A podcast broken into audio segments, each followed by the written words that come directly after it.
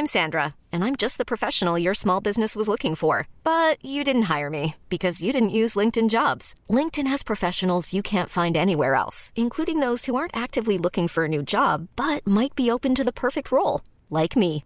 In a given month, over 70% of LinkedIn users don't visit other leading job sites. So if you're not looking on LinkedIn, you'll miss out on great candidates like Sandra. Start hiring professionals like a professional. Post your free job on linkedin.com/achieve today.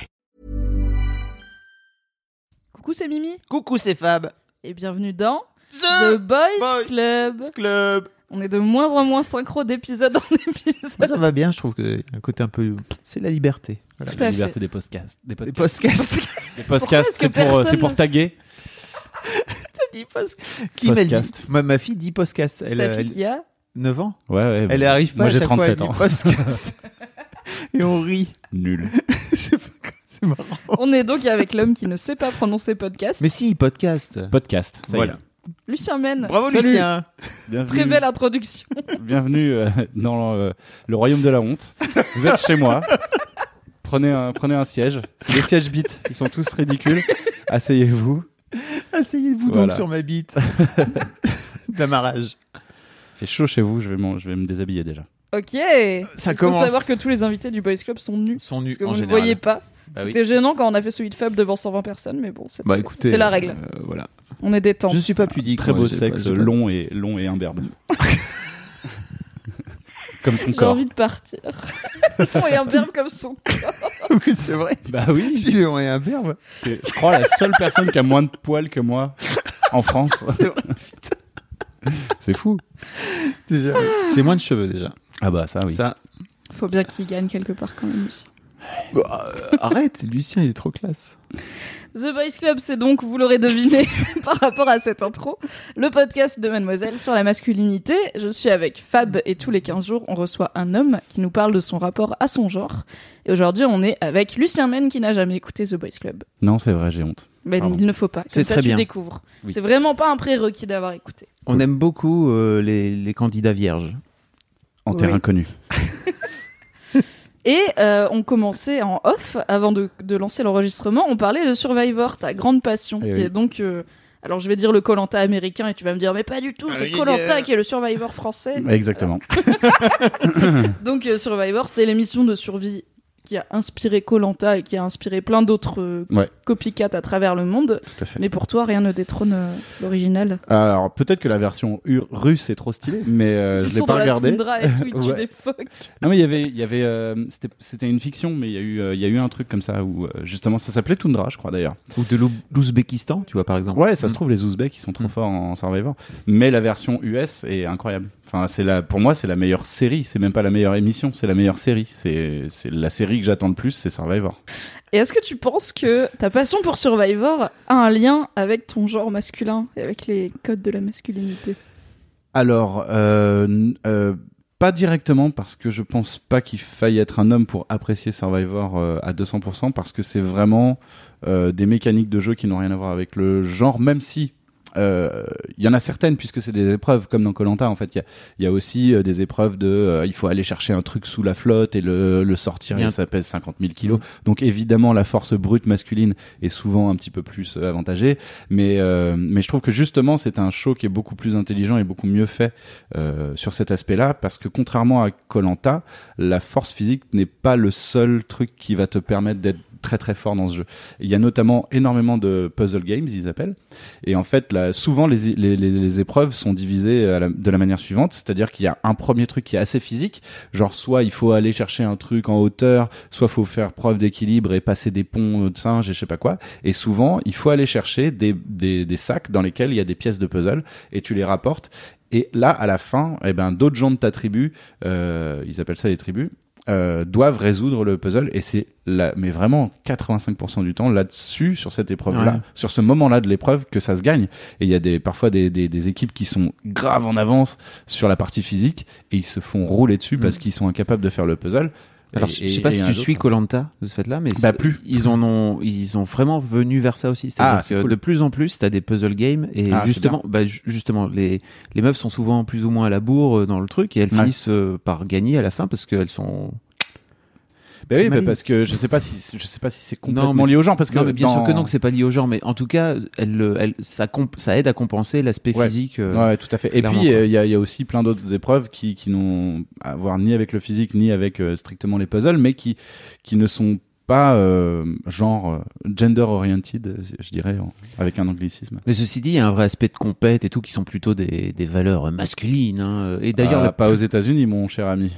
Ah, les meufs aux. États-Unis. Bon, en fait, je pense que c'est lié tout simplement à la culture du, de la nation américaine. C'est que la nation nation. américaine. non, ben oui, euh, j'allais pas dire le pays parce que. Il y, a, il y a un vrai, il y a une vraie culture. Bon, est-ce que c'est pas plus, c'est pas tout aussi toxique que la masculinité, je sais pas. Mais il y a une vraie culture de, euh, euh, on t'élève pour gagner en fait. On t'élève pour être le, le winner et tout ça. Ou, ou du moins, enfin, là je le dis d'une manière très négative, mais en, en fait, euh, c'est assez admirable aussi dans Survivor, c'est que ils, ils se donnent. En fait, le, le but dans Survivor de tous les concurrents, c'est de donner leur meilleur et d'essayer au maximum et de, de se dépasser en fait et de de faire des choses euh, de de, de faire des choses qu'ils ont jamais fait dans la vie et euh, ça va être un podcast sur Survivor hein, si vous me laissez parler non, de mais- Survivor je vais parler que de ça hein. en fait, c'est On intéressant. parce- raccrochera mais, les wagons. mais parce que je pense aussi que c'est des, c'est des, on élève plutôt les petits garçons à se, à se dépasser, Ouais. à se, et, et à être dans la compétition Oui, plus que les petits. En tout cas, en France, je, je C'est sais vrai. pas aux US Oui, voilà, comment ça se C'est un peu moins. J'ai l'impression que c'est un peu moins présent aux US, ou du moins euh, le fait que Survivor ce soit un jeu euh, à la fin tu peux gagner un million de dollars, ça te ça amène des gens beaucoup plus compétitifs à venir faire le truc.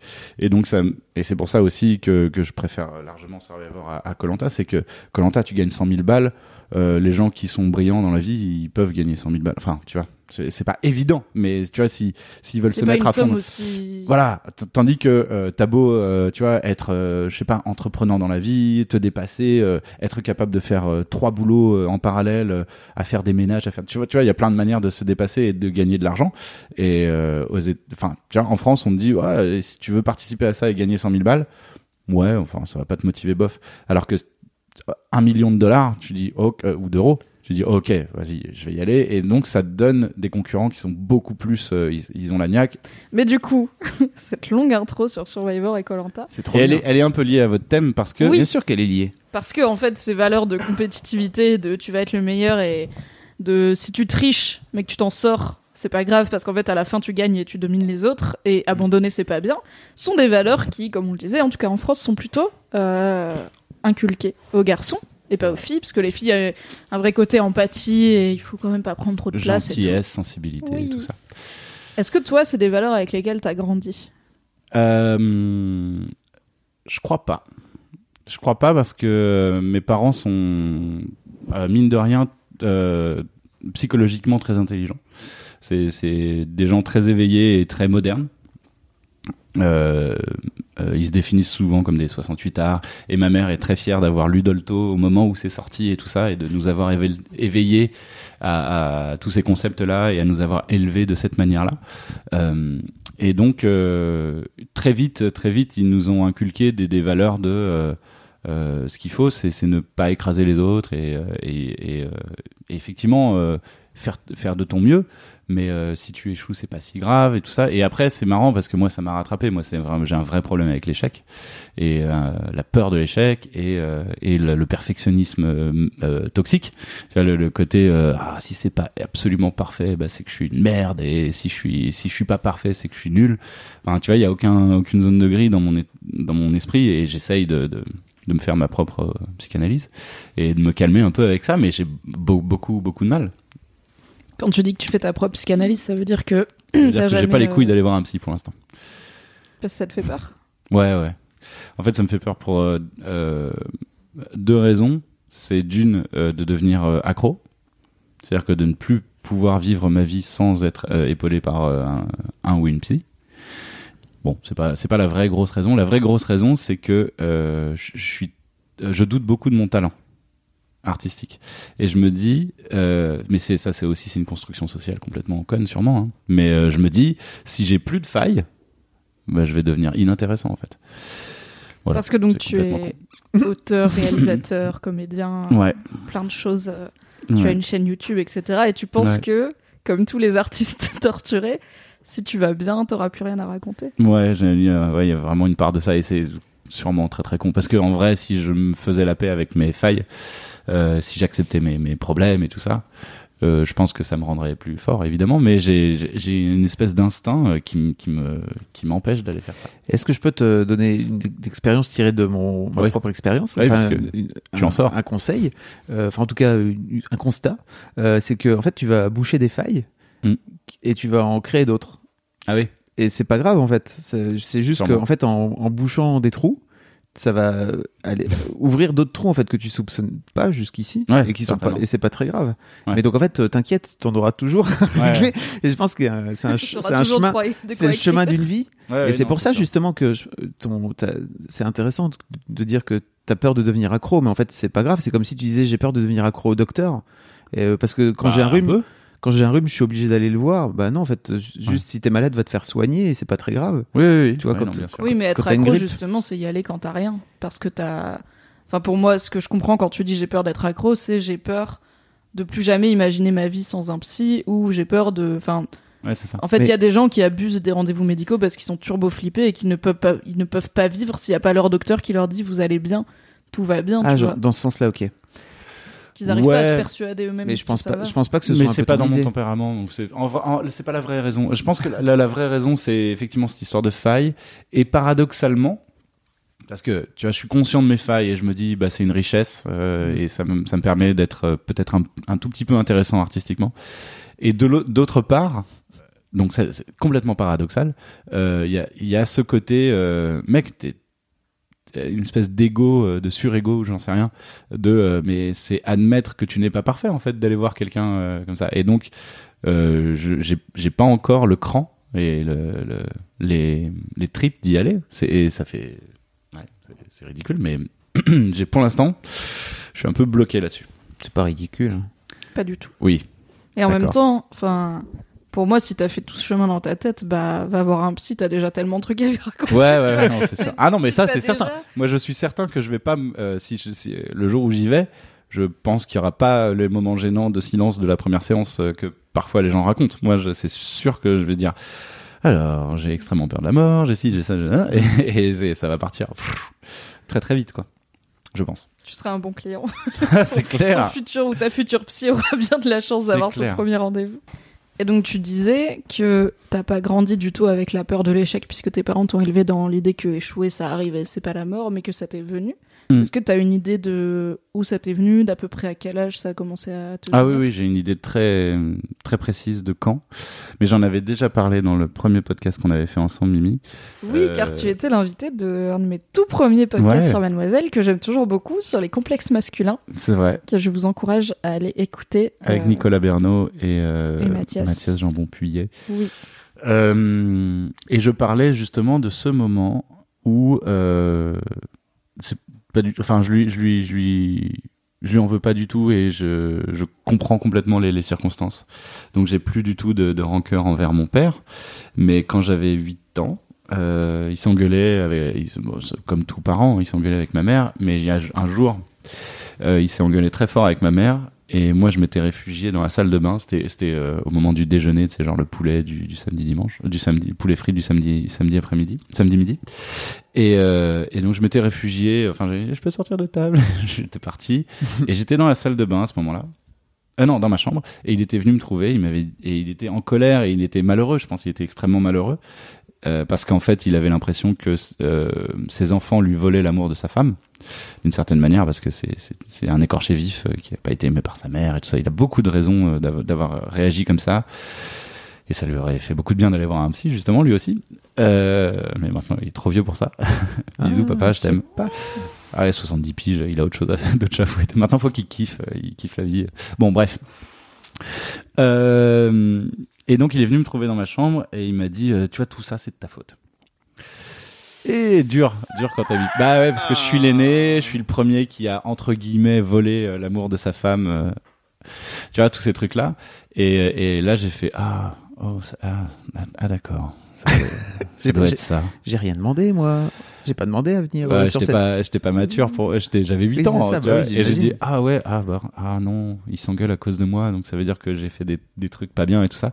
Et donc c'est à, à partir de ce moment-là où, euh, très rapidement, en fait, le, le- c'est pour ça que je parlais de salle de bain, euh, j'étais après dans la salle de bain et j'ai regardé le miroir et j'ai dit t'es moche et j'ai commencé à, ne pas m'aimer en fait et à, et à me et à m'en vouloir pour des trucs euh, au début euh, au début euh, qui n'avaient pas forcément de sens quoi. Mais c'est parti comme ça. Et à partir de là le côté échec et il faut que tu prouves que machin et, il faut que il faut que tu fasses tu fasses le maximum et que tu sois que tu sois irréprochable. Et je suis toujours euh, j'ai été très susceptible je le suis encore un peu euh, j'essaye aussi de de- d'évoluer là-dessus mais j'ai été très susceptible parce que pour moi à chaque fois qu'on me disait un truc on me vannait ou tout ça c'était une preuve de mon échec ou une preuve de mon de ma faillibilité. Je sais pas si ce mot existe. Euh, et, et, et je vivais ça hyper mal quoi. C'était je veux je veux pas être euh, imparfait quoi. Je veux pas avoir de, de faute. Et tu te souviens de ce moment-là très précisément? Ouais ouais De cette phrase ah ouais tout ça c'est de ta Tout faute ça. je me souviens très bien et il y, a- il y a une deuxième phrase donc tout ça c'est de ta faute 8 c'est une piges, phrase hein. c'est très dur. 8 piges. hein. Ouais, Ah c'est bah, ouais, c'est tôt. C'est tôt, mais il était, il était malheureux. Et, et aussi, mon frère euh, était né euh, un an avant, parce qu'on a 7 ans de différence avec mon frère. Et euh, il était tout petit, et donc ça pouvait pas être de sa faute et tout ça. Enfin, il pouvait pas. Et, et le truc, c'est que c'était moi l'aîné, donc c'était moi. euh, et en plus, ma mère avait- euh, a toujours eu. C'est- autant de la faute de ma mère que de mon père, hein, euh, clairement, et puis autant de la faute de la vie, en fait. C'est pas ni l'un ni l'autre, parce que c'est juste hyper dur d'être parent. C'est il y a pas de, il y a pas d'école et tout. C'est c'est vraiment trop dur. Ça serait bien d'ailleurs une école. Monter des écoles pour devenir parent. Ouais, tu imagines la gueule de l'école. Et, euh, et en fait, ma mère avait une relation beaucoup trop fusionnelle avec moi et elle, elle me, elle me surprotégeait beaucoup trop parce que, pour plein de raisons, quoi. Euh, Elle a cru qu'elle pourrait pas avoir d'enfant à un moment dans sa vie. euh, Et au moment de la grossesse, elle a cru que ça se passerait pas bien. euh, Elle, a eu du mal à accoucher. Enfin, il y a eu plein de, plein de, plein de raisons pour lesquelles elle m'a surprotégé et, et elle, s'est toujours mis beaucoup trop de mon côté parce que c'est difficile. Ça rompt un équilibre avec moi. Ça a rompu un équilibre avec mon père. Enfin bref, c'était voilà. Mais euh, mais moi, dans ma petite tête de gamin de 8 ans, euh, je me suis dit, ok, d'accord. Donc si papa il pense que ça, euh, il doit avoir raison. J'avais- C'était pas l'adolescence, tu vois. J'ai pas du tout remis en question. Après, c'est ressorti quand j'avais 15 piges. Euh, non, euh, 13, 13, 14 dans ces eaux-là. Pendant vraiment des circonstances bizarres, mais c'est toujours les repas en fait. Pendant un dîner, on faisait un barbecue. On était en Corse et euh, mon père avait, euh, il avait pêché lui-même parce que c'est un plongeur. C'est un un homme de la mer. Il avait pêché des langoustes et on faisait ces langoustes au, au barbecue. Trop bien, tu vois. Tu te dis, oh ok, comment comment il peut y avoir un drame familial dans ce contexte-là alors que c'est trop stylé. Et, euh, et c'est parti pour une broutille et, il m'avait encore rebasculé la faute. Et comme j'étais adolescent et que je commençais à réfléchir et à avoir des bribes de début de pensée d'adulte, j'ai explosé et j'ai passé une heure à lui hurler dessus et à lui dire euh, ça fait 10 piges que tu que tu m'accables enfin 10 piges non 8 piges que tu m'accables de tout et de et, et- de rien. Et c'est atroce et j'en peux plus et enfin et je vais tout balancer dans la gueule. J'ai appris des années après par par ma mère qu'il avait pas dormi de la nuit il avait passé la nuit à pleurer le pauvre. Enfin tu vois c'est mais c'est des choses qui te bâtissent en fait. Et, et au final je pense que ça a beaucoup construit ma façon de, de voir de voir euh, l'échec la perfection le le, le fait d'être euh, d'être infaillible et de, de vouloir de vouloir être toujours le pas toujours le meilleur parce que je m'en foutais de ça d'être le meilleur mais de, de toujours être bon de toujours être euh, qu'on me dise pas Pff, oh, comment t'es nul à ça je, je détestais ça et, et ça m'a Mais- toujours Mais on te l'a vraiment dit Comment t'es nul à comment t'es nul à ça ou triste. Bah, ça arrive ta toujours mais perception t'as- bah, bien sûr c'est Non mais des gens qui te disent t'es vraiment nul à ça. Bah ouais. Non mais tu vois, j'ai j'ai un exemple qui est complètement stupide et un peu marrant, c'est que euh, au moment de la Super Nintendo, Ça, ça date déjà ton. vous allez voir, il y a un lien. Oui, bah oui, oui, je suis né en 1980, donc forcément, c'est des références de Yeuve un peu. Au moment de la Super NES, euh, j'ai un pote qui me la prête avec Street Fighter 2. Voilà. Le bonheur. Donc toi-même, tu sais, tu es de la même génération que moi. Euh, voilà, c'est tout le monde parlait que de ça dans les cours de récré et tout, et on voulait tous être forts à Street. Et, euh, et donc je, je, je rapporte la, la, la console et le jeu chez moi. Je ponce le jeu pendant une après-midi. Euh, mon frère, je sais pas, il était au karaté, il était pas là quoi. Et euh, donc, rappel des faits, il a 7 ans de moins que moi. Donc c'est à ce moment-là, on est en, en 94, j'ai 14 ans, il a 7 ans.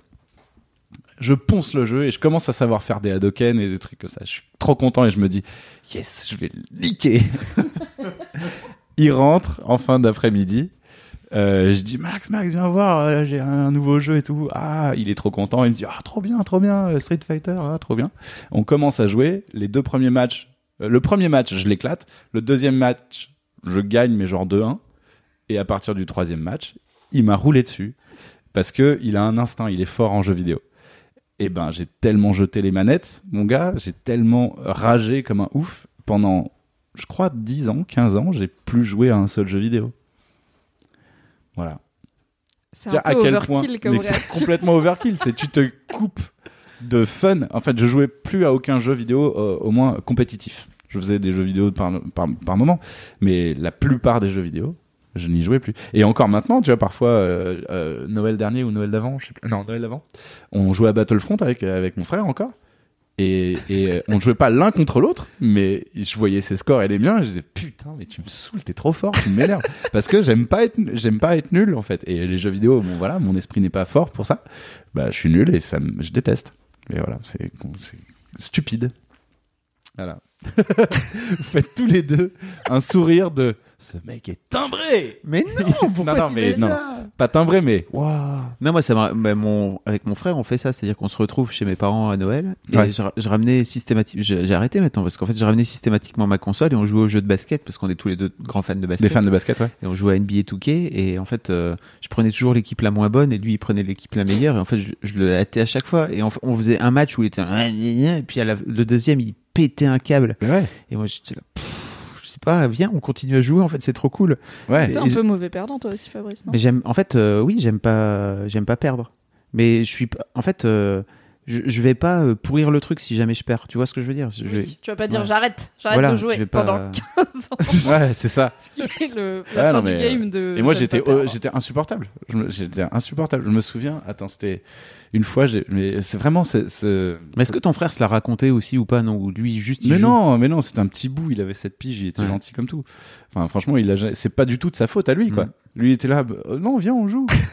enfin, franchement, il était, il était trop mignon, quoi. Et, moi, je peux faire un insu- boys club avec ton frère où il me dira que c'est Alors- le fait que son grand frère voulait pas jouer aux jeux vidéo avec lui Non, non, mais en vrai, en vrai, euh, mon frère, euh, je pense que ce serait très intéressant de l'inviter. C'est pas une personnalité publique, mais il a une hein. façon de penser qui est vraiment euh, tellement intéressante et, il réfléchit tellement justement à toutes ces questions de de masculinité, de sexisme, de vraiment il est il est plus féministe que euh, 80% des meufs que je connais et vraiment il est très très intéressant là-dessus. Et en plus il est en entreprise, enfin il a tu vois il a plein de il a plein de euh, qui sont très intéressants. C'est noté.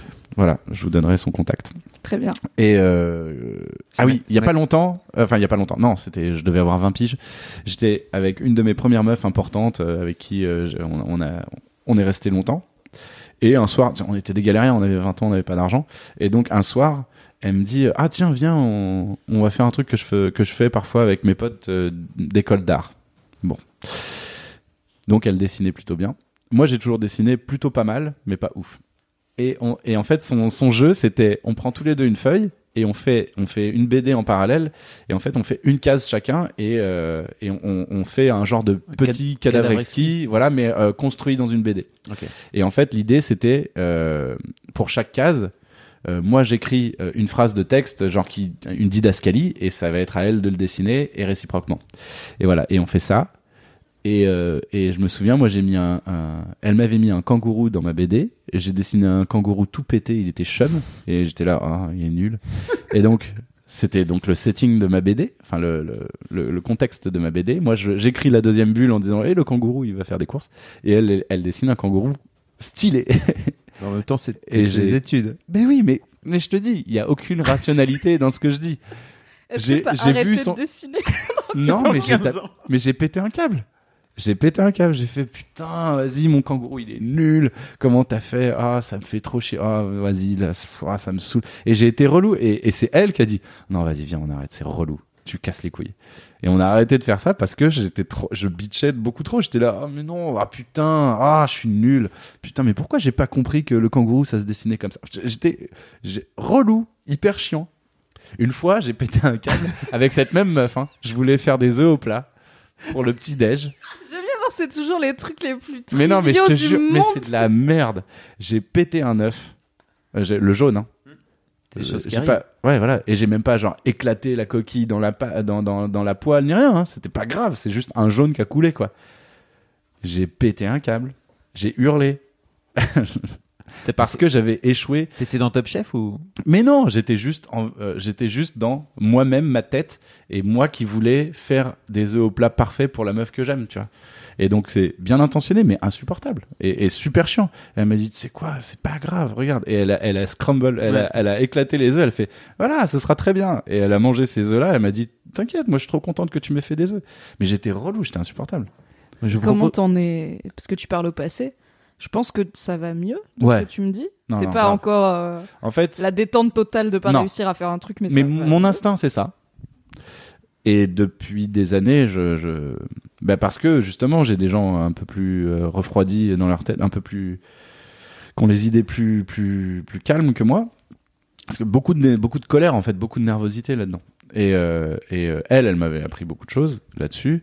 Et mon frère, tu vois, tout au long de ma vie, souvent, il m'a dit, mec, vas-y, calme-toi, on s'en fout, viens. Et, et, en- et, et- et c'est lié aussi à un truc où je, deuxième chose qui me rend taré, c'est de gâcher. C'est-à-dire que la phrase, euh, mes potes le- l'utilisent souvent pour se foutre de ma gueule, c'est que la phrase qui me rend le plus triste au monde, c'est t'as tout gâché. Donc c'est un peu lié aussi. Mhm. C'est un peu lié aussi.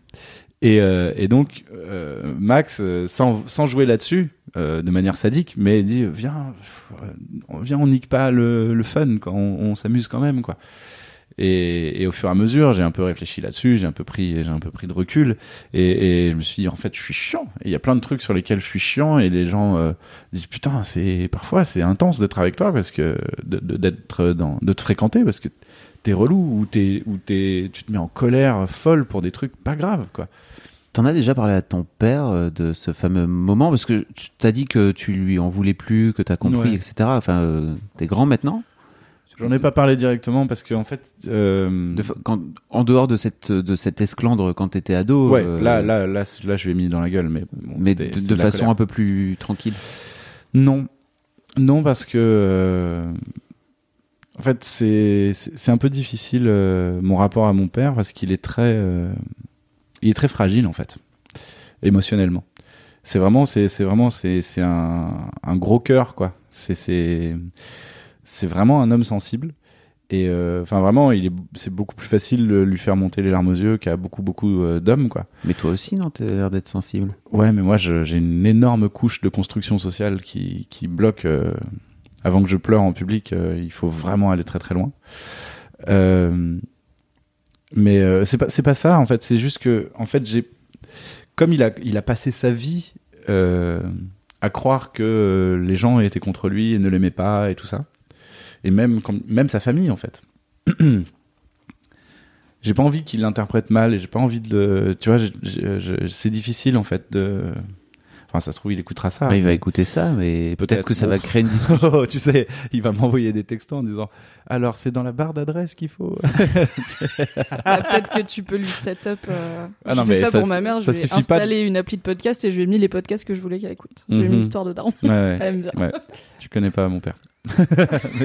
C'est vrai Ouais. que ma mère n'a pas. Non, mais je lui ai 70 ans. filé, je lui ai filé mon ancien euh, iPhone et il galère que- vraiment à faire des trucs. En fait, ce que je veux dire, c'est que tu crois pas que si aujourd'hui, alors maintenant que tu dis il a 70 ans, toi t'as as, 37. bientôt voilà 37, vous êtes deux adultes en fait. Ouais.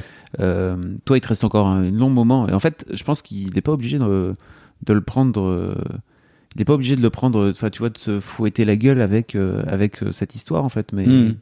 Est-ce que- à quel point je je me rends pas compte en fait à quel point toi ça peut t'aider à, à- Je sais pas. Le truc, c'est que j'ai fait la paix avec ce truc-là. Ok. Je crois. Je crois que c'est bon. En fait, c'est derrière moi et, et enfin, déjà, euh, déjà, c'est un, c'est une grande avancée de dire je lui en veux pas du tout, Mm. parce que je lui en veux vraiment pas du tout, Mm. et de le penser sincèrement. Mm. Euh, plutôt, il y a peut-être il y a dix ans, j'aurais pas dit la même chose. Ok. Et euh, en fait, je, je sais pas si. En fait, je crois pas que ça m'apportera beaucoup de choses à moi d'avoir cette discussion avec lui directement et de lui ressortir ça. Mais je crains que ça lui fasse du mal. Donc, euh, moi, je lui veux vraiment aucun mal. Donc, je, je me dis, euh, voilà, euh, si on a des trucs très sérieux à, à- à discuter entre nous, autant que ce soit d'autres choses qui peuvent nous apporter à tous les deux. Quoi. Et t'en as déjà parlé à ton frère? Parce que du coup, il avait un an, donc. Ouais, ouais, ouais. Non, mais mon frère, c'est mon meilleur ami, donc euh, vraiment, il est au courant de, de, de tout. Euh, et, euh, et en plus, il est, il, enfin, il est brillant, quoi. Il est beaucoup plus intelligent que moi. Il est beaucoup plus posé, beaucoup plus, euh, beaucoup plus sage. Il y a plein de choses pour lesquelles, euh, pour lesquelles euh, il m'a donné des conseils, alors que moi, j'avais 22 ans et lui 15, quoi. Et il était beaucoup plus, beaucoup plus mature que moi, quoi. Et, et donc, il y a tout un tas de choses, ouais, qu'on a discuté, qu'on a discuté ensemble. Et, euh, et, et d'ailleurs, euh, mais c'est vraiment intéressant que vous parliez avec lui parce que, mais parce que lui, il s'est construit. Moi, je me suis construit comme le mec fautif toute ma life et je me suis construit comme étant le boulet ou euh, le mec irresponsable, ce genre de choses. Et j'ai encore ces constructions mentales. Je, suis- encore, j'ai encore cette perception de moi. J'essaye de lutter pour que ce soit de moins en moins le cas. Mais et lui, justement, s'est construit comme le mec stable comme le mec fiable, comme le mec euh, responsable, intelligent, mature. Et tout le monde l'a perçu tout le temps comme ça. Il a toujours eu ce rôle-là, euh, instinctivement, euh, dans les, que ce soit dans les groupes de potes, dans la famille, dans ses relations avec les nanas, ses relations amoureuses. Et, en fait, lui, il a un gros déficit de, mais vous voyez pas que parfois je vais mal aussi.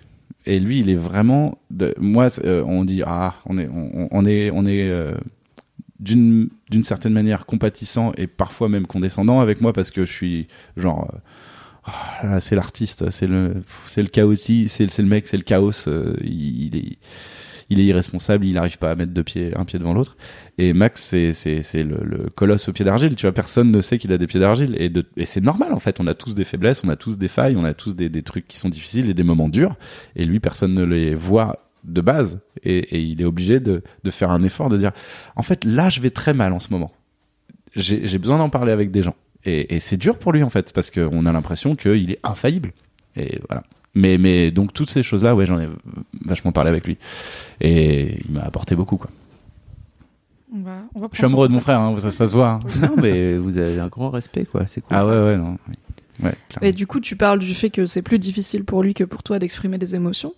Mais en fait, jusqu'ici, tu m'as parlé d'exprimer de la colère et pas forcément Ouais. grand chose. Et c'est typiquement masculin. euh, c'est la seule émotion Clairement. que les hommes ont le droit d'avoir. hein. C'est Ouais, la colère ou pleurer si leur chien meurt, c'est tout. Ouais. c'est des choses que vous avez le droit de faire. c'est ça non mais t'as raison t'as raison c'est complètement Et en fait, est-ce que. Mais tu vois, tu dis que t'es émotif et en même temps, euh, tu pleures pas en public. Ouais. Est-ce que ça a toujours été comme ça aussi pour le reste des émotions à part Je suis vénère, j'ai perdu Astrid. ça, Ouais. ça ah ça cette émotion là Comment ça se passe pour le reste Bah, euh, le rire est une émotion, donc ça va. Ça, ça va. Je l'ai j'ai toujours plutôt pas mal euh, exprimé. Euh, C'était clairement une échappatoire aussi. Hein. Mais je sais pas trop. Mais après, je me suis construit aussi dans des personnages. La- toute l'adolescence, toute l'adolescence, pardon. Tiens, j'ai l'élocution aujourd'hui. Toute l'adolescence, je me suis très vite euh, identifié à fond à, des personnalités euh, de poètes maudits un peu, Euh, que ce soit les, poètes maudits ou tu vois Baudelaire, Rimbaud, machin, ou Kurt Cobain, Jim Morrison, ce genre de personnalités là. Et et en fait, je me suis beaucoup construit dans l'adolescence, dans c'est cool d'être c'est cool d'être torturé et malheureux en fait. Et après, quand j'ai commencé à être un peu un adulte, euh, genre vers 20 ans, là je me suis j'ai déconstruit ça et j'ai construit un euh, un énorme euh, phénomène de méthode Coué, de fake it till you make it. Et euh, non, ça va, tout va bien, je suis confiant, je suis euh, conquérant, ah, tout va bien, maman, maman. Et, euh, et voilà. Et maintenant, je suis en train, depuis, ça fait peut-être 5 ans, 5-6 ans, que j'essaye de trouver un juste milieu entre les deux. Et de, de, me dire, en fait, euh, mes failles et mes erreurs et mes, et mes faiblesses, si je me les approprie, eh ben, ça va devenir grave une force. Et, et en fait, euh, par exemple, le stand-up m'a pas mal aidé avec ça. Parce qu'en stand-up, euh, bah, t'es tout seul avec un micro devant une salle et t'es censé les faire rire. Et quand tu échoues, c'est vraiment. Enfin, y a impossibilité de ne pas voir ton échec en fait. C'est, c'est, tu dis ah, punchline, silence. Ah. Là, j'ai fait de la merde. C'est, ma blague est pas marrante, ou je l'ai mal racontée, ou, euh, ou ma tête leur revient pas, mais il y a beaucoup de chances pour que tu, tu aies échoué. Et donc là, ça c'est dur. Et, et parfois, il y a des accidents aussi. Tu veux sortir ta punchline, sauf que tu te trompes de mots. Moi, ça m'est arrivé une fois, je voulais dire shampoing, j'ai dit sandwich. Dans ma tête, ça rend la vanne encore plus drôle. Mais justement, et en fait, eh ben, c'est cet événement, je m'en- je m'en souviens parce que c'est cet événement qui m'a fait comprendre ça. Euh, ma vanne, c'était, bon, c'est pas une vanne folle, mais c'était, euh, euh, j'ai pris ma douche et euh, mon gel douche c'était euh, pomme cassis, mon shampoing c'était euh, pêche abricot. Euh, il, il me manque plus qu'un seul fruit et légumes et c'est bon, j'ai j'ai fait mon truc. Bon, c'était mieux formulé que ça, mais bref. Et donc je sors cette, je sors cette vanne là et à la place de shampoing, je dis sandwich. C'est très marrant. Mon sandwich c'est machin et je le réalise. Je vois les gens qui font une tête de what? Et, et je dis hey j'avais prévu de dire shampoing j'ai dit sandwich c'est de la merde et, et je me et j'ai fait exprès de tomber sur scène. Je, je me suis vautré. C'est comme si tu disais hey salut mon Pouah et je me suis vautré sur scène. Je suis tombé par terre. Et je me suis relevé. Je fais voilà c'était ce que je viens de faire. Et les gens ont éclaté de rire. Et en fait tu sais parce que c'était spontané Ouais, c'était sur le moment. Et j'ai illustré mon échec. Mm. et en, en, en le prenant à bras le corps et en disant voilà je je j'ai Je m'éclate. foiré Ouais. ma vanne. Et c'était de la merde. Mais je vais en rire avec vous. Mm. Et là les gens m'ont adoré en fait d'avoir fait ça. Et ben putain c'est là que j'ai compris ah mais en fait c'est cool si tu réussis tes trucs c'est ce qu'on il faut essayer de de, de, de travailler de, de manière à, à tout à réussir ce que tu as prévu de faire.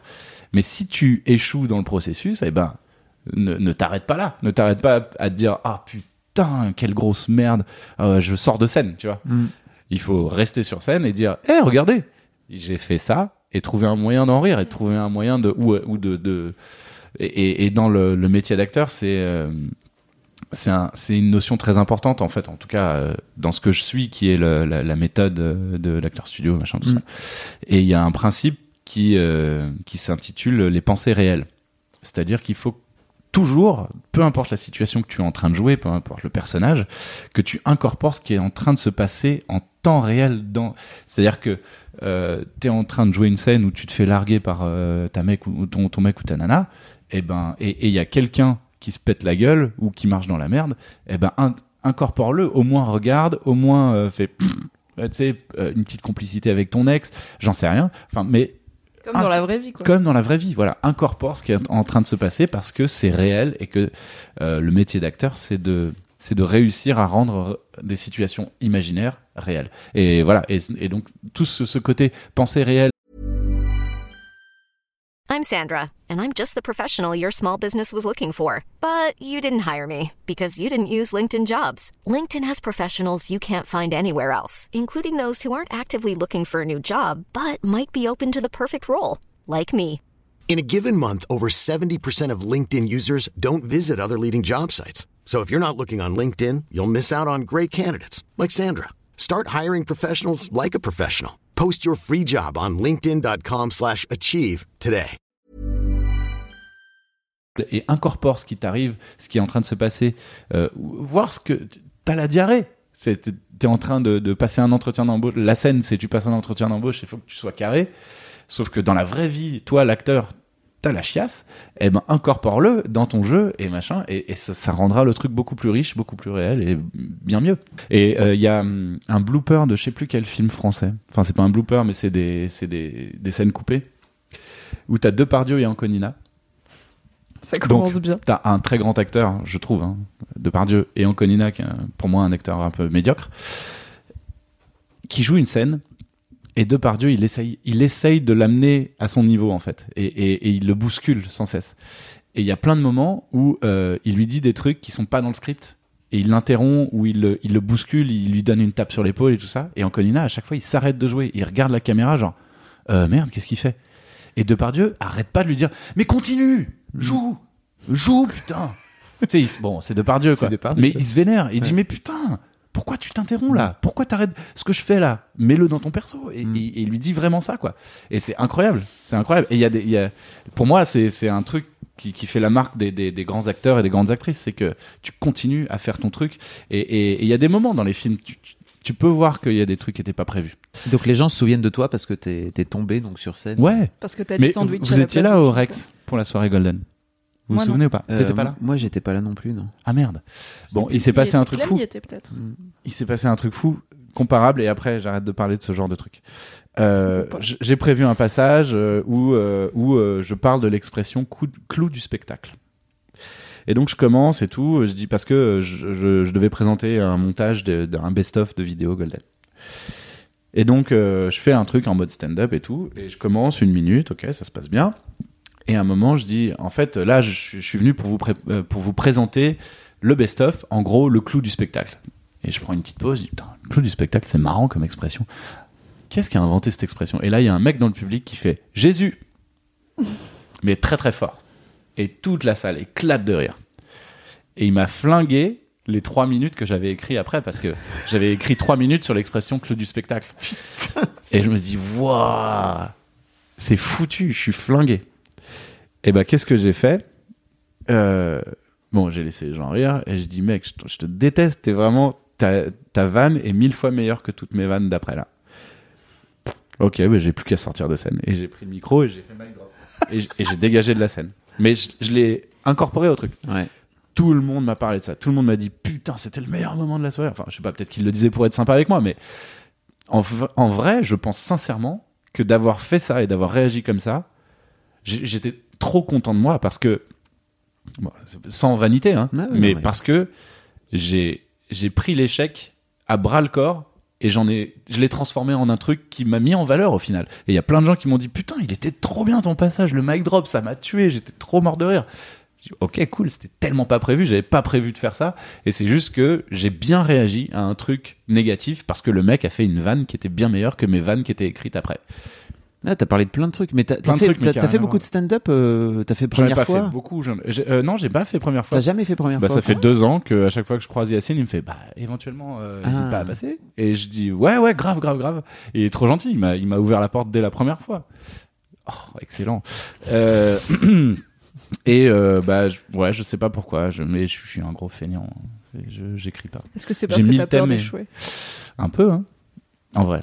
Alors que t'as appris quand même deux fois sur scène que, en tout cas, Ouais. l'échec de ma vanne marche pas. Ouais.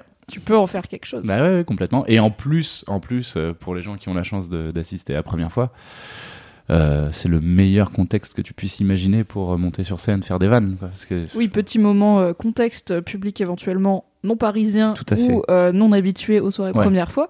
C'est des soirées lancées par Yacine Bellous et qui Mime. Et Mime. Oui, j'étais sur Mid, mais c'est un autre DJ. Et Mime qui gère l'aspect musical. Et euh, donc le concept, c'est des euh, comédiens, comédiennes et euh, artistes de musique qui viennent faire un truc sur scène pour la première fois. Donc soit un sketch qui a jamais été joué, soit une chanson que jamais personne n'a entendue. Et du coup, le mot d'ordre de la soirée, c'est soyez cool, parce qu'en fait, les gens Mm. se foutent à poil. Ils ont pas rodé leur sketch 30 000 fois devant 1000 personnes. c'est ça. Vous êtes les premiers, ils vous font un cadeau. Ouais. Donc profitez-en. Et c'est vachement cool parce que bah t'as déjà t'as de tout, donc t'as de la musique et de l'humour, donc c'est chouette. Et parfois de la musique drôle. Et euh, donc best of both worlds. L'ambiance est très cool et ça permet de voir des gens comme euh, Kian Kojandi ou Bérangère Krief euh, qui viennent des fois euh, tester a- des, des sketchs. euh, Kian a testé l'intégralité de son, enfin a fait, a fait pour la première Ouais. fois l'intégralité de son spectacle là qui vient de terminer Pulsion, Pulsion. euh, à première fois, c'est-à-dire que vraiment il a, il a, il a joué tous les mois un nouveau, un nouveau sketch qu'il a fini par bosser euh, des dizaines et des dizaines de fois pour finir par arriver euh, à la cigale, je pense, quand il a fini par euh, par jouer dessus quoi. Donc c'est vraiment des, des soirées où en plus il y a moyen de, de voir des trucs pour la première fois. Et ce qui est fantastique, c'est qu'il y a des gens qui montent sur scène pour la première première fois de toute leur vie. Comme Et- euh, par exemple Charlie de Mademoiselle l'a Charlie- fait. Non, elle a fait le One Man Show. C'est Clémence qui a fait première fois. Clémence est montée euh, sur première fois. Et, et en fait donc Clémence c'est la première fois qu'elle monte sur scène et elle va faire son texte pour la première fois. Et à côté de ça t'as Kian qui monte aussi pour la première fois. Et en fait les deux sont limite à égalité parce qu'en fait ils se chient de la même façon dessus. Parce que quoi qu'il Ah arrive même si t'as une expérience comme celle de Kian c'est toujours compliqué de faire un texte pour la première fois. Donc rien que pour ça cette série cette euh, soirée est trop cool Donc si vous passez par Paris, c'est une fois par mois à la nouvelle scène et ça coûte en plus 10 balles donc c'est Oui, c'est pas cher pour Ouais. le nombre de gens qu'il y a, c'est vraiment pas cher et c'est très cool. Mais euh, ouais, Et peut-être qu'il y aura Réservez vite. Réservez vite parce qu'en général c'est blindé en deux jours. Oui. Les réservations. c'est vrai Qu'est-ce qui t'a mené? En fait, je trouve ça étonnant que quelqu'un qui a énormément de mal avec l'échec au point de pas jouer à des jeux de combat parce qu'il a perdu à Street quand il avait quand il avait 10 ans ça m'étonne que tu sois allé vers le métier d'acteur parce que pour moi, tout ce qui est artistique, c'est tellement intime que l'échec est beau- déjà de base beaucoup plus dur à gérer que si t'es comptable. Bon, bah, t'es comptable, tu passes un entretien d'embauche de comptable. t'es pas pris. dynamique. Non. tu vois, t'es pas pris en comptable, c'est pas des trucs qui touchent à ton identité, donc c'est Ouais. la... ça fait pas plaisir, mais c'est pas Ouais. dur, quoi. Et du coup, qu'est-ce qui, t'a... qu'est-ce qui fait que t'es acteur? C'est un autre problème psychologique. c'est euh, le, c'est très égotique, mais c'est euh, ne pas vouloir accepter que ma- mon existence est vaine et, euh, vouloir marquer l'histoire. Bon, là, je suis en train de commencer à admettre que ce sera pas le cas, mais en fait, j'ai grandi en admirant des gens, en fait, en admirant Kurt Cobain, en admirant Jim Morrison, en admirant Janis Joplin et, et Marlon Brando et Al Pacino. Et je me suis dit, mais en fait, euh, à quoi sert. Ou, d'autres artistes, hein, j'en sais rien, Van Gogh, Dali. euh, en me disant, euh, ouais, mais en fait, à quoi ça sert de vivre si c'est pas pour créer quelque chose qui va apporter un truc à l'humanité? Et bon, j'ai toujours été attiré par les arts, en fait, que ce soit pictural ou, ou les films ou la musique. Mais je me suis dit, bon, bah, il faut que je sois c'est l'envie en fait l'envie d'être comme les gens que j'ai toujours admirés en fait et d'être admirable. Du coup donc c'est un, un côté égo bien sûr. Mais mais euh, ouais voilà. En fait de faire des choses que moi j'admire et qui ça m'a toujours donné envie en fait. Et et, euh, je me suis jamais en fait euh, aussi loin que je me souvienne imaginer faire autre chose qu'un métier artistique en fait. Mais en parallèle ça ça m'a avec mon état d'esprit ma façon de penser, ma façon de concevoir les choses, ça m'a paralysé pendant des années. C'est pour ça que j'ai pas fait énormément de choses avant mes 31, 32 ans, quoi.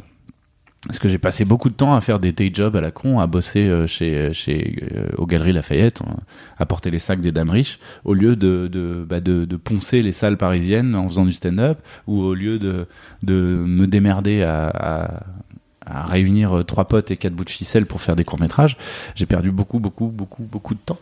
Parce que j'avais peur que euh, si toutes les conditions sont pas réunies, euh, bah, ce sera de la merde. Et c'est pas grave en fait, maintenant je le sais, c'est pas grave de faire de la merde, ça fait pas, c'est pas grave de rater un sketch ou une vidéo ou, ou un ou un concert, j'en sais rien, c'est pas grave en fait. Mais mais j'ai perdu beaucoup de temps comme ça.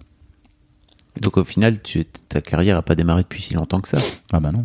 Ah, vous l'avez Non mais, vu. comme t'es- non, mais comme comme t'es en train de dire déjà, je, je suis en train d'admettre que ça sera pas le cas. Bah, c'est que je fais un métier où ton âge euh, compte. Ah, tu Ouais, mais penses t'as toujours des histoires de euh, machin qui, est, qui a pas d'éclat, enfin, qui a pas joué un rôle jusqu'à Ouais. ce qu'elle ait euh, 48 ans et Oui, c'est- maintenant elle a un vrai. Oscar, tu vois. Oui, des euh. Francis McDormand, c'est c'est trop cool de, de voir des exemples comme elle, ou comme Berléand en France, euh, ou Dustin Hoffman, qui lui-même euh, a eu son premier rôle. Ce qui est marrant parce qu'il jouait The Graduate, donc euh, c'est un, un lycéen, hein, qui va avoir son bac, et il avait 32 ans. bon, d'accord. Et j'ai la chance de faire un peu plus, beaucoup plus jeune que mon âge physiquement, donc c'est cool. Mais je me dis putain la, la route est longue et pour aller au ciné, pour faire des rôles vraiment marquants et tout ça, il y a quand même beaucoup beaucoup Parce Et que c'est, ton ambition en fait. De, Ah oui, d'aller au toujours. ciné. Enfin, euh, mon ambition quand j'avais euh, euh, entre 9 et 15 ans, c'était plus le théâtre. Mais dès- quand j'ai commencé à découvrir des, des, des films des films majeurs, je me suis dit, ah non, quand même, c'est encore, tu touches encore plus de gens en fait. tu marques encore plus l'histoire. Parce que des acteurs de théâtre légendaires, enfin, il y en a pas énormément. Il y a Sarah Bernard. euh, bon, voilà, tu vois, c'est parce qu'elle était sur beaucoup de posters de Mucha, euh, qui, est, qui est très fort. Mais, mais euh, Mais ça devient d'où l'idée de vouloir marquer l'histoire? C'est quand même pas anodin quoi. bah, c'est c'est de la vanité. Que ça. Bah, en fait, euh, bah, c'est lié à, ma terreur de la mort. Parce que je, suis depuis toujours euh, persuadé que la mort, euh, c'est vraiment. T'arrêtes de respirer et de vivre et c'est fini, quoi. Vraiment, c'est, l'abysse, quoi. Il y a absolument plus rien. Après, t'as plus de conscience, donc c'est pas grave. Mais il y a plus rien, quoi. Et, je me dis, si en fait, pour moi, l'éternité, c'est rien, à quoi sert mon existence? Voilà.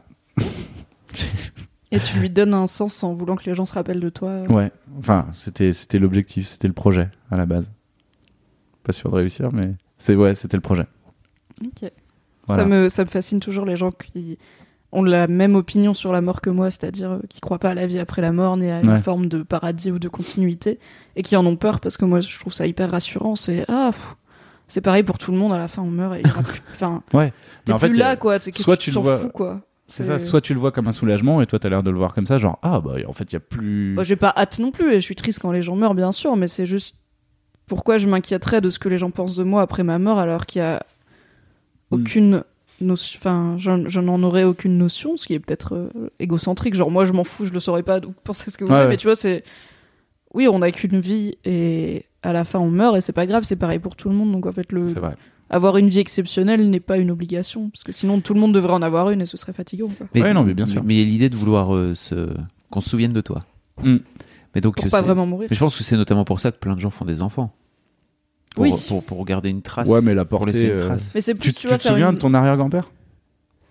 Euh, non, j'ai Ouais. jamais connu. Donc à trois générations, c'est mort en fait, ça sert plus à rien. Ah, toi, t'es vraiment dans le tu truc gagnes un peu de. temps. tu gagnes une ou deux générations Ouais, ouais.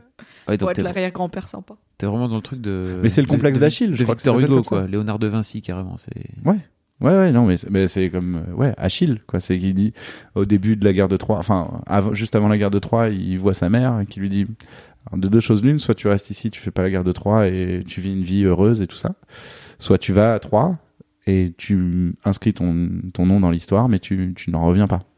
Et il dit bah ok, je réfléchis, Ah, même pas une seconde et il y va. Et il veut et, et voilà. Et, et c'est complètement ça quoi. C'est moi je suis je suis prêt à mourir à, j'allais dire à 35 ans mais je les ai dépassés merde. Je suis prêt T'es en retard, hein Non mais vraiment je suis prêt à mourir à 50 ans si si euh...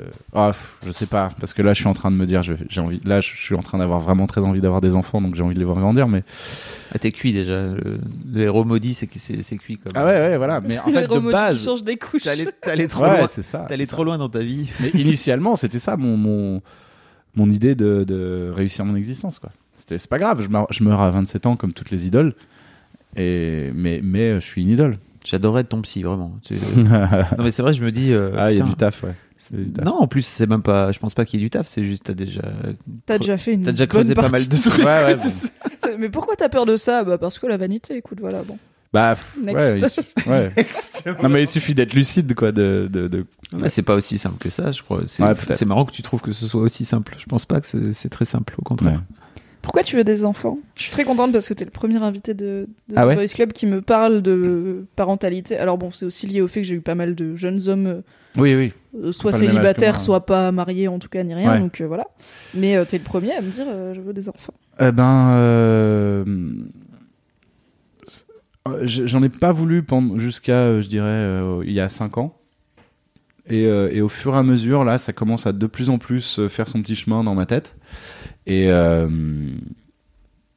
j'avais rien contre avant, mais je me disais, il faut que je réalise plus dans ma vie, que je me réalise plus.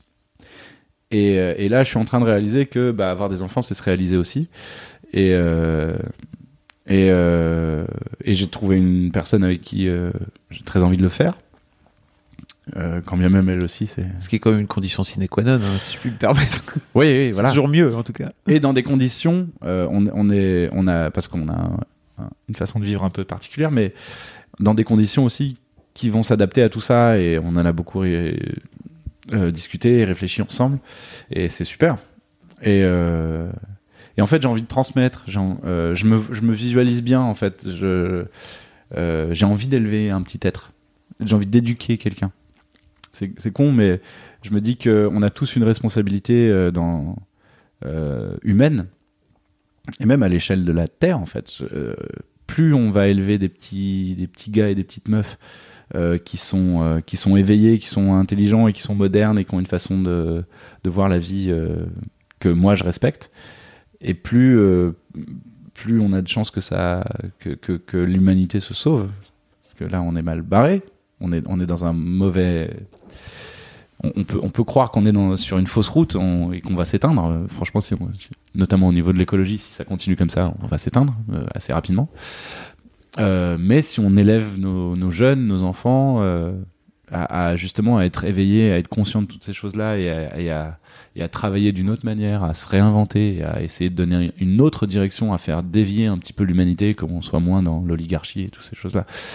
Euh, eh ben, on va peut-être y arriver. Et, et voilà, et, ça donne envie en fait de. C'est très positif, putain. Ça Ouais. nous change de, ça nous change de la vanité là. Ouais, ouais, ouais. Bah, je, Le gars, a- mûris un peu Il a changé. avec Mais- les années. Ceci dit, c'est marrant parce que t'as, il y a une autre face aussi euh, de, du fait de pas vouloir faire des enfants, c'est que justement dans, euh, comme, comme t'es en train de dire, euh, Ah, voilà, l'humanité part un peu en couille.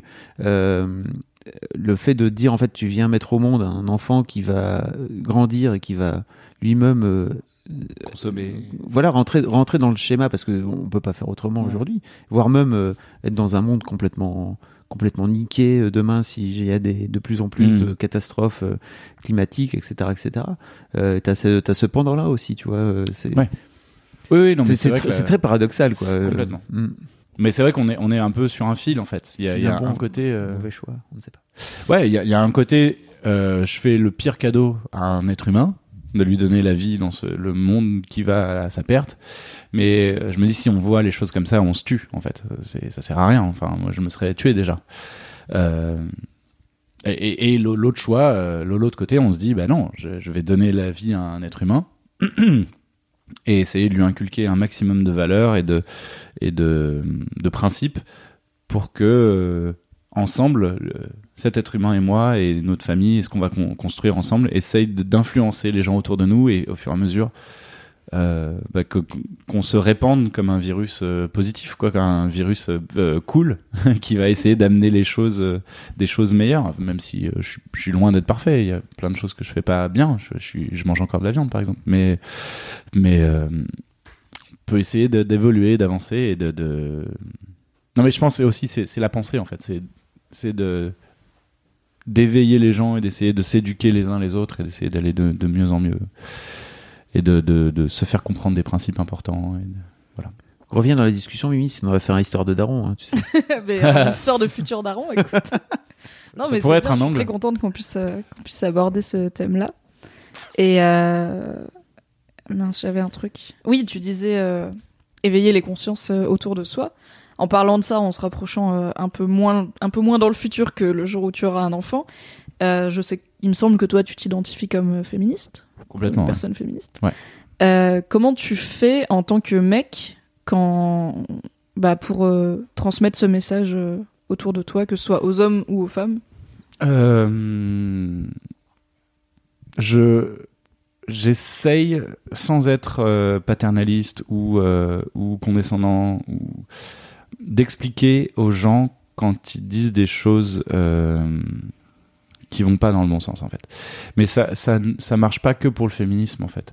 Enfin dans le bon sens euh, selon moi. hein. attention, j'ai pas la science infuse et je fais sûrement des erreurs et je dis sûrement des, conneries et j'en ai peut-être dit euh, depuis une heure. J'en sais rien. Mais euh, j'essaye de m'améliorer en tout cas. Et, et, et le, les, petits, le petit chemin que j'ai fait et que j'ai conscience d'avoir fait dans le bon sens, ou le, sentiment d'avoir fait dans le bon sens, j'essaye de, de, partager ça et d'éduquer un petit peu, entre guillemets, euh, les gens autour de moi. Et, euh, et euh, c'est difficile à faire en fait. C'est difficile parce que t'as pas envie d'être. de, de, prendre les gens de travers en fait t'as pas envie de les vexer parce que c'est pas constructif t'as pas envie de leur dire euh, écoute t'as besoin d'être déconstruit tu vois je pense que ça c'est difficile en fait et, c'est un truc que vous, vous- auquel, vous faites face constamment en fait quotidiennement. Et et et euh, t'as pas envie de dire à une personne non non non non alors là ce que tu dis c'est vraiment de la merde. C'est à dire que pour le féminisme euh, moi j'essaye toujours de, de, renvoyer vers des filles des, des, ou identifier filles des personnes qui subissent euh, le sexisme ou le ou euh, le quotidien euh, difficile d'une femme ou d'une une personne identifiée femme. Eh ben voilà il faut il faut relayer la parole des gens qui savent en fait des, des, personnes qui sont concernées. Et bah, c'est pas évident mais mais voilà j'essaye de faire ça.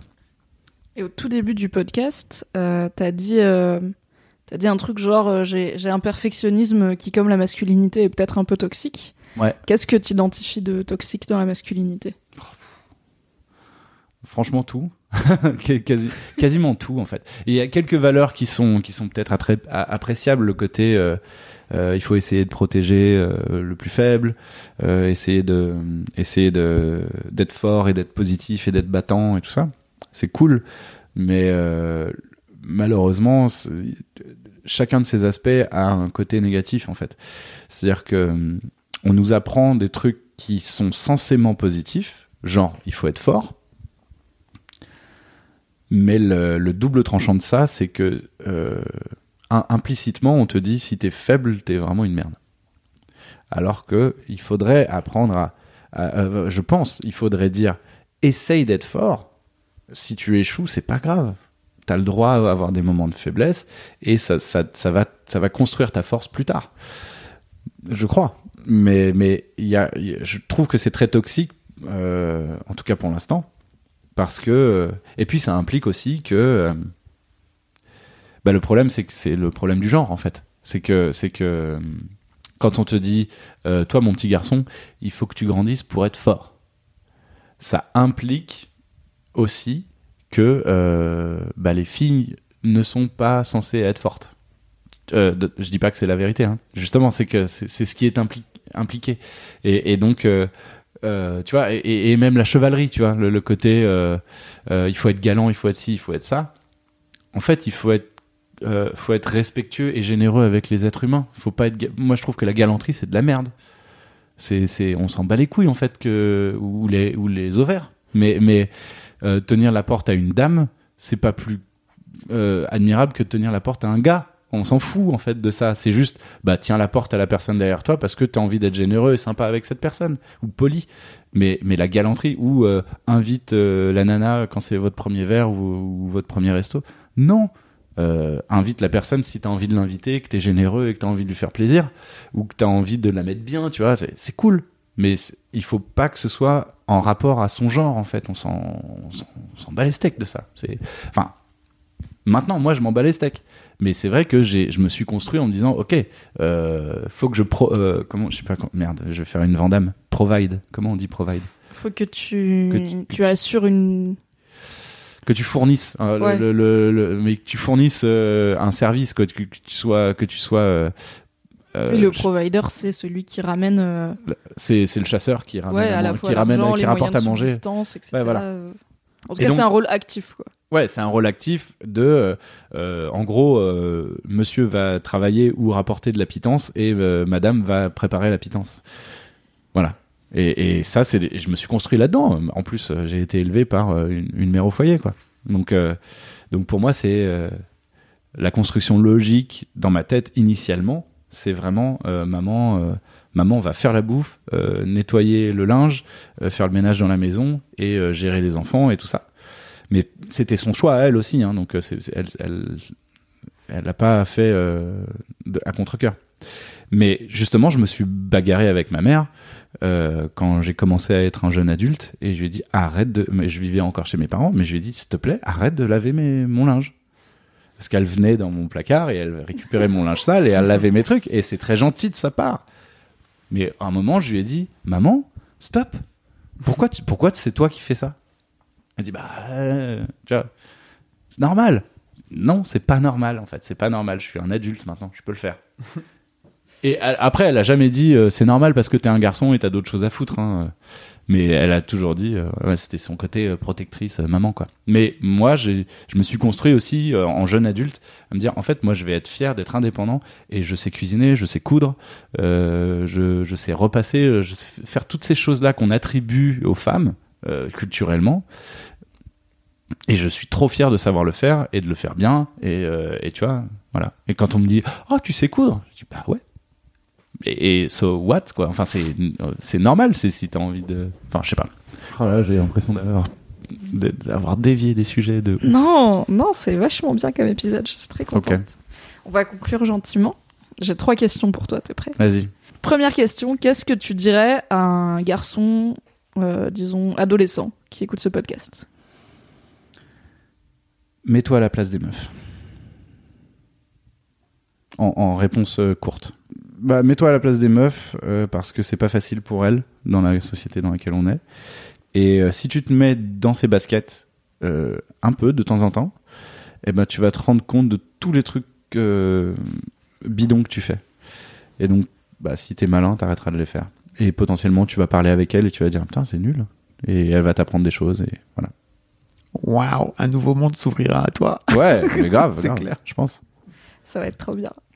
La deuxième question, je te l'ai posée en avance, c'est euh, quel homme réel ou fictif représente pour toi un exemple de masculinité positive? Eh ben, c'est là qu'on boucle un peu, puisque c'est Jeff Probst, le, l'animateur de Survivor. T'aimes trop non, mais. Et, et- et j'ai, j'ai réfléchi à cette réponse parce que c'est très construit en fait dans ma tête.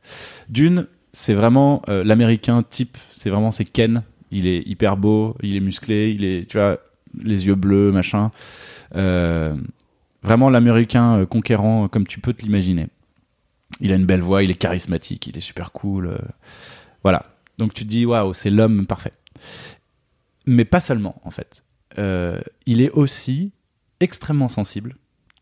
C'est-à-dire que dès qu'il y a un moment euh, dans Survivor où les gens sont en train... Il est très très... euh, Empathique ou? empathique, ouais. Mm. C'est-à-dire que dès qu'il sent que les gens sont émus, il dit mais vous- là, là, t'es en, t'es en train d'être euh, touché par ce qui est en train de se passer. Et les gens, et, il, les invite sans les pousser euh, à lâcher les larmes parce que ça fera de l'audience, mais il les invite à exprimer ce qu'ils pensent et à exprimer ce qu'ils ressentent et tout ça. Il est très ouvert là-dessus. Et, euh, et aussi euh, lui-même en fait, il, est très attentionné en fait, ce qui est une valeur qu'on attribue plutôt aux femmes de manière générale. Il est extrêmement attentionné, c'est-à-dire que tu sens qu'il aime les gens, il aime les concurrents, et, euh, et quand ils se blessent ou quand ils ont des moments où ils sont ou qui sont effondrés en larmes et tout ça, eh ben il va leur faire un câlin où il leur dit des mots très gentils, il dit t'inquiète pas, ça va bien se passer, on est avec toi, c'est super ce que tu fais. Il est hyper il est hyper chaleureux et hyper euh, aimant et hyper euh, euh, émotionnel en fait. Et ça, c'est un truc qu'on attribue plutôt aux femmes. Et c'est marrant parce qu'avec son physique et son, et son charisme et son côté très homme, il est très masculin. Et à la fois, pour moi, il représente une, une manière très moderne et très en avance sur son temps d'être d'être masculin. Et il y a un dernier exemple euh, qui s'est passé dans une saison récente. Je vous dis pas qui, je vous dis pas quoi parce que je vais Spoiler. vous convertir et vous allez regarder Survivor.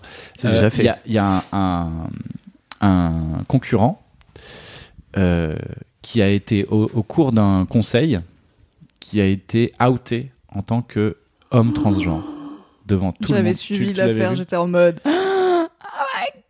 C'est-à-dire que le mec qui l'a outé, il a fait.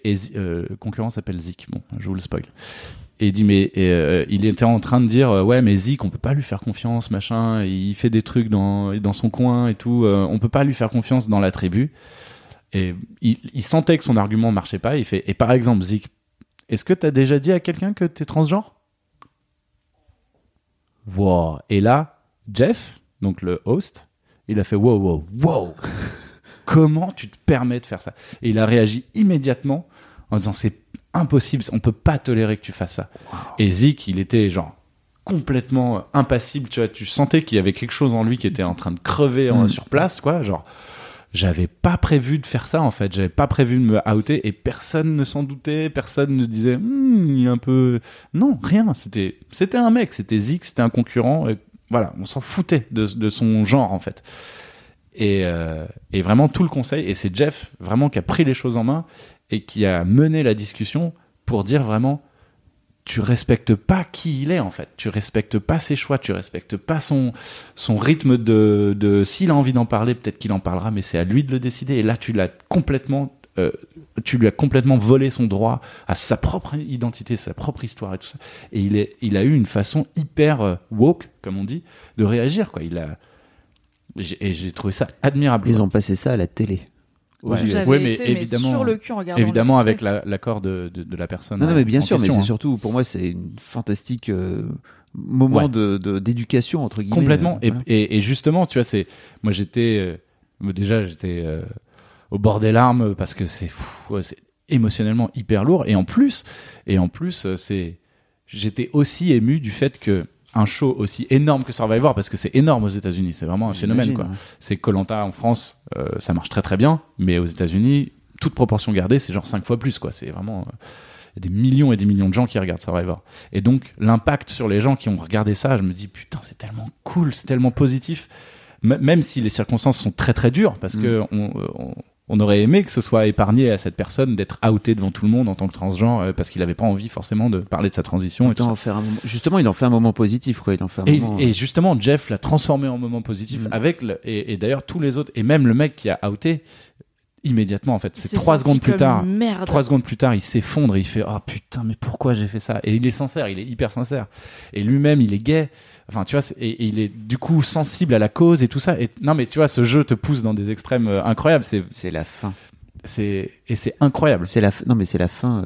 euh, FAIM, quoi. Je pense vraiment que la fin est le fait de pas Ouais, dormir. non, c'est c'est ouais, pour ça que ce jeu est génial. Et l'envie- la compétition aussi. Il y a la compétition. À la base, il fait ça pour qu'il soit éliminé. Et pas Ouais. pour ce qu'il. Il le fait pas pour l'éliminer parce qu'il aime pas les trans. Il le fait pour qu'il soit éliminé parce qu'il veut. Parce enfin, que c'est un pas bon être concurrent. Il est sur le gris, lui. La personne trans est, est plutôt un bon concurrent dans, dans, dans cette saison-là. Ah et, euh, et le mec qui le out, euh, le, euh, le out parce qu'il se sent menacé. Il dit il va aller trop loin dans le jeu. vous cache des trucs. Il- euh, ouais, voilà, dit, il est euh, trop Voilà bien. ce qu'il vous cache, Voilà. tu vois. Et, et, c'est, et, et, et Wow. ça, a, ça a été extrêmement bien géré par la prod par, et dans le montage, j'imagine aussi. Mais, mais, euh, et Jeff, euh, qui est donc, animateur et, et producteur hein, du show, parce que voilà. Mec, tu me l'as vendu. C'est bon. Ah c'est parti. Le mec est génial. Il est Adieu. vraiment génial. Adieu. Adieu Fabrice. Et, et j'avais beau. Histoire de Daron, c'est fini. Vous l'aurez entendu ici en premier, puisque Fabrice Il va va regarder regarder Survivor à la Survivor. place. God. Si tu veux, on fait un podcast. On parle de Survivor. Ça tombe bien, puisque ma dernière question, juste pour toi, c'est par quelle saison de Survivor on commence Si on a 36 Alors, J'ai pas envie d'en regarder 36, aide-moi, Lucien. non. Bah déjà, je t'ai montré ma liste de 12 euh, best-of. On pourra la mettre dans les show notes, Ouais, le droit. si vous voulez, bien sûr. Et euh, il y en a- il y, en a 8 qui sont pour moi euh, immanquables. Et- mais en fait, celle qui fait la meilleure introduction à, ce, à, cette, à, Survivor, pour moi, c'est la saison 19 parce qu'elle introduit un personnage, enfin un concurrent. Je les appelle des personnages tellement pour moi, c'est une série. Mhm. Un concurrent qui révolutionne le jeu. N'en dis pas plus. Mais comment on peut le savoir qui révolutionne le jeu alors que Ah, si, moi, on je n'a pas, dis. si on n'a pas vu les, les précédentes? Parce Mais que parce que- Ouais, non, mais vous gens. connaissez, vous ça ressemble un peu à Colanta. Voilà, vous Ok, connaissez. Colanta et tout ça. et ce mec-là, après, euh, le, On y va, Mimi, putain Sur- On va regarder Survivor, elle, elle allait déjà beaucoup plus loin que Colanta à l'époque, mais lui, il a, il a pris le jeu et il l'a mis à un autre level. C'est-à-dire que C'était il y a part- 17 ans, c'est ça? Euh, Non, c'est deux, deux, deux trois saisons. saisons par an. deux, deux saisons par an. Deux saisons par an. Donc la 19, euh, c'était il y a 7 ans, 7 8 ans. Ok. Ça fait un bout de temps, quoi. Et, euh, et, et ce mec-là, en fait, depuis, depuis, il y, a- y a- y en a quelques-uns des concurrents. Colanta, quoi. Non, mais tu vas, mais tu vas mourir, Fab. Tellement c'est mieux. Tellement c'est 10 000 fois mieux. Mais Ah. franchement, c'est impossible. Je, je- je les ai sur mon disque dur, je vais te les filer. Il y a un voir. dernier câble de volonté qui est en train de vaciller dans Ah la ouais, tête non, mais là, c'est foutu. Faut que j'arrête C'est vraiment un dealer, quoi. T'es là en mode, prends-en Ah un peu, prends-en un peu, c'est pas cher, c'est Non, mais sympa. tu regardes la saison 19 et t'es c'est du crack, mon gars. c'est du crack. Merde T'es direct fonce dé et t'es direct accro. Désolé, vous aimez bien Mademoiselle? C'est trop, c'est fini. Non, Oui. il va regarder et moi, on va regarder comment. Bye Clémence, tu gères maintenant. Non, mais moi, j'ai découvert Survivor grâce à mon pote KO, que vous connaissez un petit peu. Bien sûr. Euh, c'est lui qui m'a dit tout ce que je suis en train de te dire, c'est lui qui me l'a dit, et c'est lui qui m'a dit commence par la 19. C'est lui qui m'a Il dit. se refile là, de la bonne Et il m'a dit, plus. il m'a dit, mec, si t'arrives à, à regarder la 19 et que tu n'as pas envie, euh, irrépressiblement, genre tu peux vendre ton père et ta mère euh, plutôt que de, ven- que de regarder la, la 20 à la suite, c'est incroyable. Après, moi, je déconseille de regarder la 20 si tu es accroché après, à la 19 parce qu'il faut, il faut retourner dans le temps plus tard, dans les éditions précédentes. Oh merde, Dr House. Le un mec peu. qui fait Star Wars, quoi. Mais pourquoi? Parce que parce que dans la 20, c'est que des gens qui reviennent. Ah, C'est ils que ont des- fait le choc des en héros. fait, le 20, c'est plus que le choc des héros. Des héros. La, la saison s'appelle Heroes versus Villains. Donc t'as une team. Mais oui. T'as une team de gentils et t'as une team de méchants. Et c'est la meilleure saison que tu puisses imaginer de ce genre de jeu. C'est incroyable. Voilà. Merci Allez. beaucoup, Lucien. Merci de m'avoir fait pas, perdre moi. ma vie. Écoute, je dis pas euh, merci. je vous en prie. Ainsi que mon patron et co-intervieweur, Fabrice Florent. Chaud. qui- Bon, en tout cas, merci beaucoup. Merci à vous. Merci beaucoup d'être venu. C'était trop bien. Très bien. Bon, j'espère. Et on va mettre dans la description les liens pour les gens qui veulent aller voir ce que tu fais. dans la Ouais. vie. Par exemple, ta chaîne YouTube. Ta chaîne YouTube Ouais. que tu as lancée dernièrement. En octobre, ouais, ouais, je suis content, ça commence bien. C'est mérité. Merci. Bravo, vraiment. Oui. Cool. Eh ben, merci de m'avoir accueilli, invité. C'était super sympa. Trop cool. Merci à toi, merci Fab, comme d'habitude. Et merci à toi qui écoute ce podcast, peut-être sur une appli de podcast, peut-être sur YouTube, peut-être sur SoundCloud ou que sais-je. Si ça t'a plu, laisse-moi un pouce bleu et des commentaires si tu es sur YouTube et des étoiles, idéalement 5 si tu es sur iTunes. Ça permettra au podcast d'être...